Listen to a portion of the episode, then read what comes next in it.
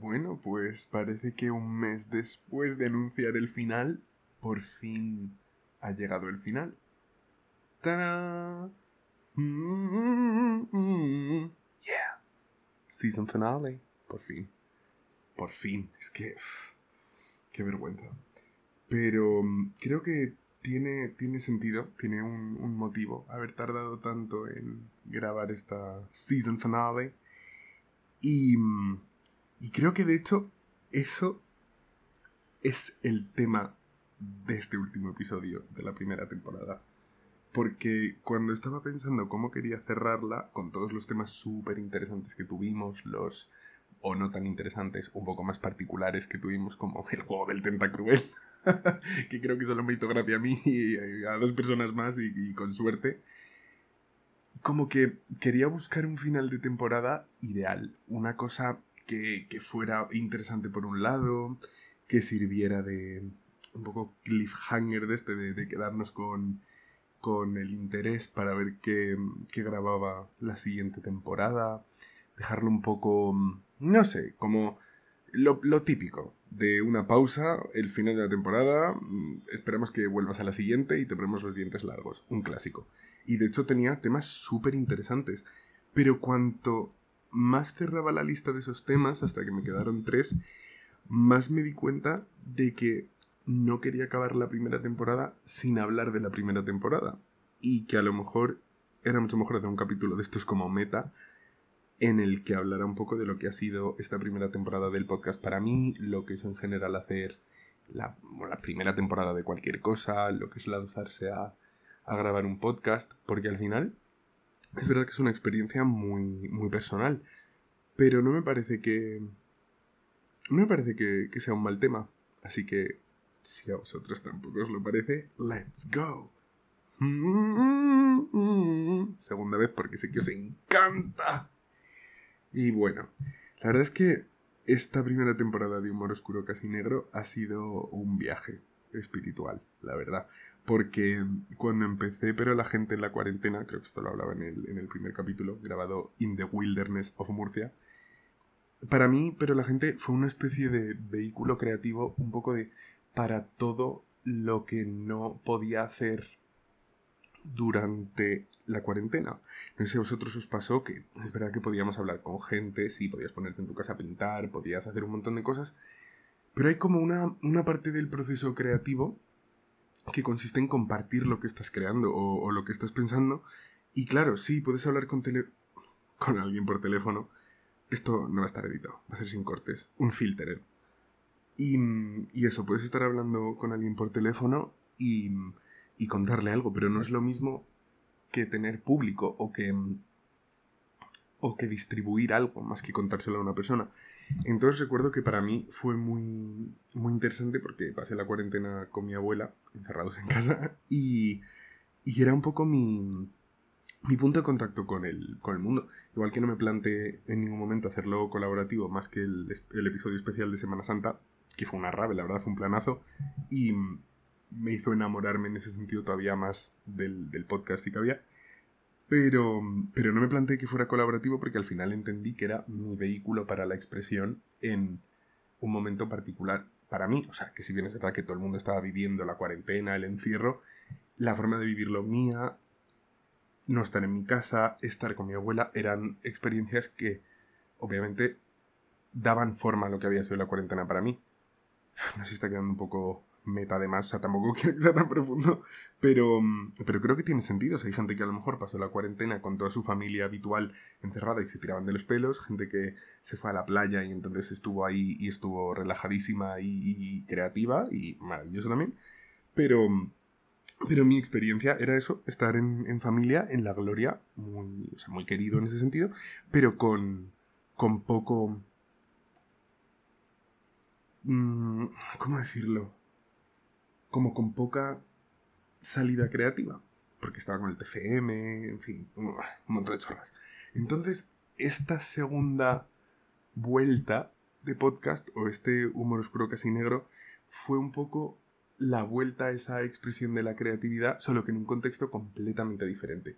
Justo cuando me planteé volver a empezar el podcast, cambié de trabajo y, y no quería que fuera algo que me sustituyera la ilusión. O sea, yo al final había cambiado de trabajo porque las perspectivas del nuevo me parecían muy interesantes y me parecía que, que iba a ser un, un punto ilusionante para mí, un cambio de carrera, un cambio de tema, un cambio de enfoque, un cambio de perspectiva, un cambio de modo de trabajar, que era lo que me hacía ilusión cuando cambié de trabajo y no quise que esta segunda vuelta fuera la ilusión del mes. No sé si tiene sentido, a lo mejor es solo mi forma de verlo, pero por eso, pese a que había dicho ya que iba a empezar el podcast 700 millones de veces, no lo empecé hasta, hasta abril.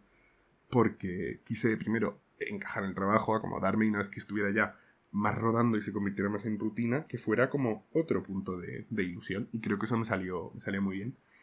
Pero, pero es raro porque al final todo lo que es una, una, expresión artística, aunque el podcast a lo mejor dentro de lo artístico es lo menos artístico, porque no, al final estás hablando, o es grabar o un monólogo o una conversación al final del día.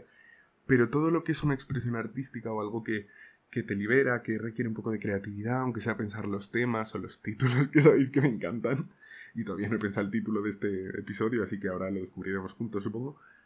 Pero mm, todo lo que es una expresión artística o creativa, creo que es muy particular, porque obviamente te tiene que apetecer, tienes que, tienes que estar de un humor determinado para grabar algo, porque si no se nota, si, si por ejemplo cuando quería grabar episodios ligeros para hablar de chorradas, si estaba de mal humor ese día o era un día duro, estaba cansado, lógicamente no me iba a salir igual porque iba a ser mucho más pesado.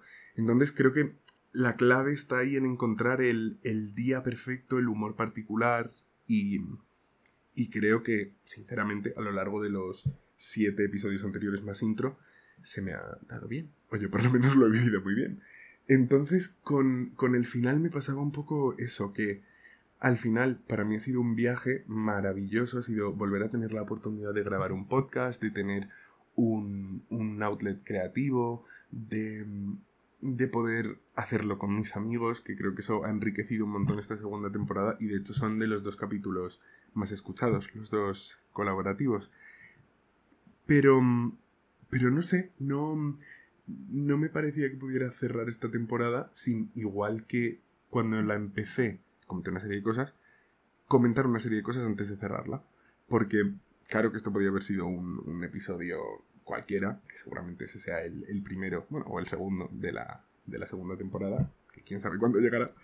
Pero, pero la verdad es que me ha costado bastante porque al final grabar el episodio final era cerrar la puerta a la primera temporada. Claro, no, cierras una temporada para justo empezar otra, porque, pues no, porque ahí está la gracia de parar entre temporadas.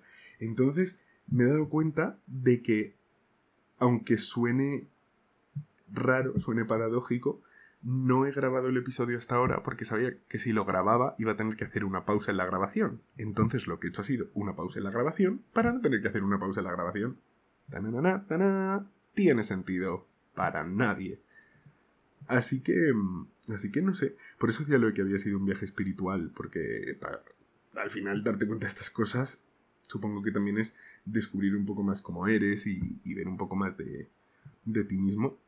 Y, mm, y nada, la verdad es que se me hace raro pensar que ya tengo una temporada entera en Spotify, en, en iTunes subida y, y que ha sido un viaje conjunto en ese sentido, porque al haber podido interactuar con, gente a diario, a lo mejor hay temas que han salido de interacciones diarias más que a lo mejor en pero la gente que salían de, de tormenta de ideas o de decir esto me parece interesante, vamos a hablar de esto.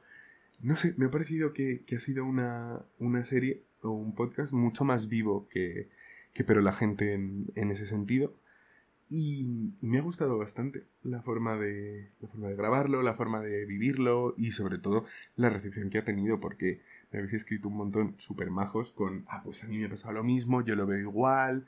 Sobre todo recuerdo con el de, con el de TikTok al principio que, que casi todos mis amigos dijeron que también eran, eran boomers. Y lógicamente, porque sigo sin entender TikTok y, en fin, mi cuenta yo creo que ya ha fallecido. Pero bueno, ahí está.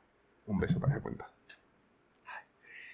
Pero, mm, no sé, la verdad es que la interacción ha sido completamente distinta.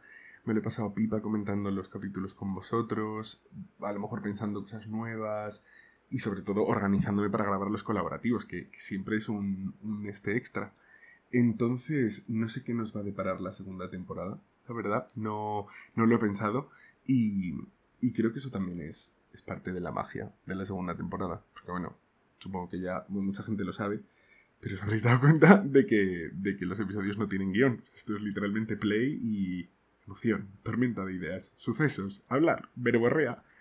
Entonces, no sé, ¿qué nos traerá la segunda temporada? No lo sé. ¿Pasará algo entre medias? Puede ser. Estaba pensando en explorar otros, otros focos creativos, otras aventuras. Quién sabe si en este medio, o a lo mejor en medio audiovisual. Qué vergüenza. Pero, pero bueno, espero que, que estéis ahí también para el resto del camino. Y creo que ya podemos dar por cerrada la primera temporada de Humor Oscuro Casi Negro. Mm, qué pena, qué raro se me hace decirlo. Pero bueno, ya hay un montón de, colaboraciones pensadas para la temporada 2, un montón de temas pensados. Así que, sin más cliffhanger que este, pendiendo de un hilo, en vilo, os dejo y hasta que empiece la segunda temporada, me despido. Os quiero.